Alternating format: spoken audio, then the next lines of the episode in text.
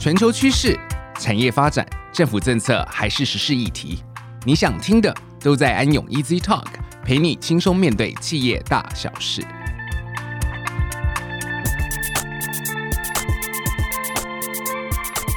各位听众，大家好，欢迎来到安永 Easy Talk，我是安永联合会计师事务所消费品与零售产业负责人吕倩文 Jamie。好，今天我们邀请到 EYMTEL 的周子昂 Chris，与大家一起聊聊，在这个后疫情的时代，台湾产业新零售模式下，行动行销与 App 的运用。Chris，你好。呃，Jimmy 好，各位听众朋友，大家好，我是 Chris，很高兴有这个机会可以跟大家聊聊。嘿、hey，Chris，你还记得去年 COVID-19 的疫情在全球蔓延开来？台湾本土当时疫情并不严重，那没想到今年五月的时候，因为疫情突然开始升温，变成三级警戒，所以在很多事情都还没有准备好的一个情况之下，大家就被迫开始了 Work from Home。那本来以为这样的一个情况可以很快的结束，也是到最近才逐渐的一个解封，所以。今年的这个疫情冲击，对台湾的很多的零售业者来说，其实造成了很大的一个影响跟挑战。呃，完全同意。其实疫情除了改变了消费者行为以外，也改变了零售业老板的思维，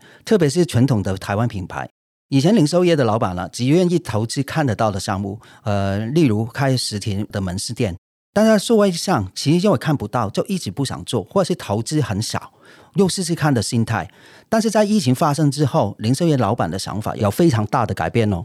对耶，我们观察到，对台湾的这个零售消费品产业来说，因为台湾过往防疫的成功，所以虽然去年这个全球疫情的严重，对台湾的消费品零售产业有产生一定的影响，但是跟其他国家来比，程度是相对比较小的。那只是没想到，在五月开始这个三级警戒，我们这个台湾的这些零售消费品产业，他们被迫必须要更快速的去调整他们的营运模式，也就是说，必须要更积极的去面对这些新零售的议题。包括线上线下的一个整合、行动的行销以及数位转型等等。呃，是的，嗯、呃，疫情前其实数位转型对于很多零售业来说是一个很遥远的事情。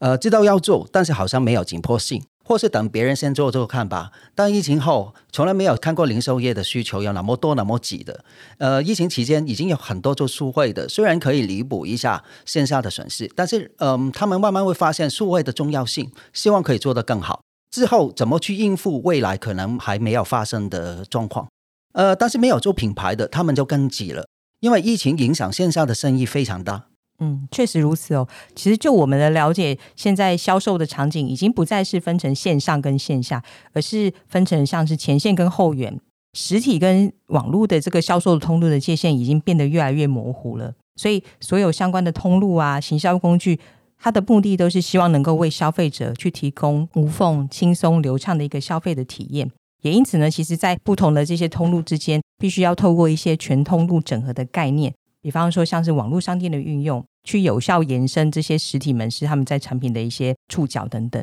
那希望能够提供顾客更多的产品的选择，那也透过缩减实体展示的空间，去达到节省成本的效果。所以再加上现在物流啊、大数据、云端运算这些数位科技的运用，也就是我们现在所谓的这个 OMO 新零售模式，虚实融合 （Online Merge Offline）。无论消费者他们是在线上或线下的一个消费，两者都可以同步去更新他的一个会员的资讯，那消费者的体验就可以更加的流畅。那并且呢，去透过像是会员制度来去管理这个企业的一个行销的运算。那企业可以去执行更精准的一个行销的策略，这样的一个趋势对于纯线上或是纯线下的这个零售业者来说，其实他们必须要更加尽速的转型，去跟上这些新零售的潮流，才可以去提供完整而且比较优质的这个消费者的一个体验。那这对他们来讲就是一个当务之急了。呃，对的，因为前线的话应该有呃所有消费者的 touch point，包括官网啊、app 啊、实体门市、line 等，然后后援的 data 的应用，包括有会员资料、消费行为等等。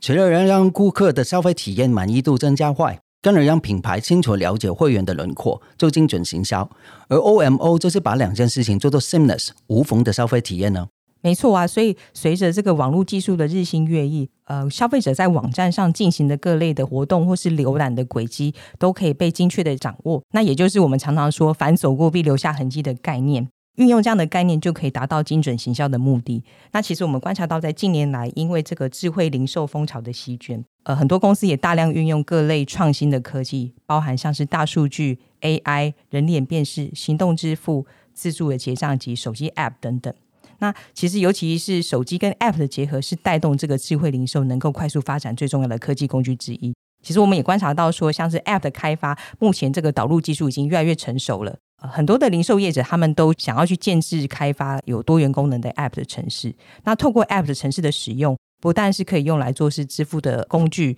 或是集点数的工具，还可以用来收集消费者的一个行为跟消费者的资讯。那这样的话，其实实体业者对数据的掌握的能力就更加的精准。诶，那 Chris，其实对于这个行动行销跟 App 的运用啊，我们知道说 EYMTEL 过去在呃海内外都有很多成功的案例。那比方说，我听说在亚太区的这个知名的咖啡店，或是台湾这个很大型的这个连锁超市的配，都是跟你们有很多呃很有趣的一个合作的经验。那不知道说你这边有没有什么案例可以跟大家分享呢？呃，其实零售业最重要的就是服务消费者，所以 user-centric approach 非常重要。意思就是是以使用者为中心的体验。我们的所有的 APP 是不是用 user-centric 来设计的，所以才能提升使用者的体验。对耶，所以我看到这个连锁超市，其实它也算是在台湾这边近期推动新零售的模范生。因为一般来说，对于这个客群比较多是一些婆婆妈妈的这个超市，他们在推动 App 相对应该是比较困难的。但是没想到说，在这个连锁超市行动支付 App 上线之后，他们的这个排队的结账流程变得更加的顺畅，而且还成功的去整合原本的几点的跟发票的行为，那也间接促使这些长辈们愿意去接触以往比较排斥的 3C 的产品，那进而让他们也有机会去做数位化。那不晓得是说，像这个连锁超市，他们是怎么样让这些没有听过行动支付的婆婆妈妈们变成 Pay 的主力的用户呢？呃，其实连锁超市 Pay 的成功绝对是多个团队的合作成果。首先，大部分的人对呃新的东西会有抗拒，特别是老人家，所以在第一版的界面上面，我们用了很大的 icon 去让婆婆妈妈很直觉的知道要找到的事，然后配合连锁超市的行销策略、员工的力推，呃，下载送点，用 Pay 要送点。养成婆婆妈妈在行动支付的习惯。至于排队结账变得更快，是因为我们用了一个 QR code 的概念，包括会员支付发票载具，只要扫一次就马上支付完成了，又可以累点，呃，又不用从皮包拿会员卡现金，又不用把零钱放回去皮包，支付流程省下十五秒，拿一百个用户就会省下一千五百秒，就是二十五分钟了。所以现在结账比较快，也是数位带给连锁超市的成果。所以听起来，这个连锁超市配的成功，其实是很多团队合作的成果。除了本身 App 设计上面要从消费者的角度去思考。并且去持续优化 App 的一个使用的界面，呃，也要去收集这些用户的意见，就是说，用户只要反映觉得不好用的地方，就立刻去修改。那但是很重要的是，还有这个前线服务人员的配合嘛，因为透过这个前线开口的策略，在 App 上线的初期，其实我们有观察到说，收银台这边就会有专人去协助下载 App，然后甚至透过赠送一些奖品啊，当做一个奖励。那一直到现在，其实收银人员也会在结账之前去问客户说，你是不是有下载的 App。那也给会员透过几点跟独享优惠，给予了消费者更大的一个消费的诱因。所以总体来说，其实这个行动行销的一个工具，它要能够成功，其实它对企业来说，它其实只是数位转型的第一支箭。那它要能够成功，其实必须要搭配这个企业的整体的转型的一个策略。那很多公司可能以为是说买了工具就能够一起到位，其实并不是这样子。它必须要从这个企业的一个负责人开始去接受说，企业需要做数位转型。同时也要去鼓励员工做这件事情，那才能够有机会去往下推动员工愿意一起去投入的。那所以透过数位化，其实可以把企业的很多的部门，包含像是管理啊、行销、业务、IT 等等这些不同的部门，去流程加以统一一致化。那不同部门之间的各个合作可以更加的有效率。那也透过这样的一个方式，可以去提供更好的一个服务品质跟用户的体验。那其实更重要的是，因为 App 它可以收集到客户很大量的重要的情报，那透过数据的分析、社群的行销、行动的技术等等，去找到对企业来说更加有价值的资讯，那也可以为消费者提供更加的一个服务的体验。所以，其实我们听到这边，我想大家也会很好奇的是，如果今天公司想要开发一个 App，从这个 Chris 里面的经验的话，你们会去怎么去建议他们去做呢？呃，首先企业不要有跟风的心态，就是别人有 App，那我也要有。那就开发 App 前有一些东西要先想想。第一，呃，要了解企业的需求，呃，想改变什么，有没有 KPI，APP 可以帮助吗？然后第二，企业内部有没有准备好，有没有资源的团队，从开发到上线都有人力哦。特别在上线后有谁去经营跟营运。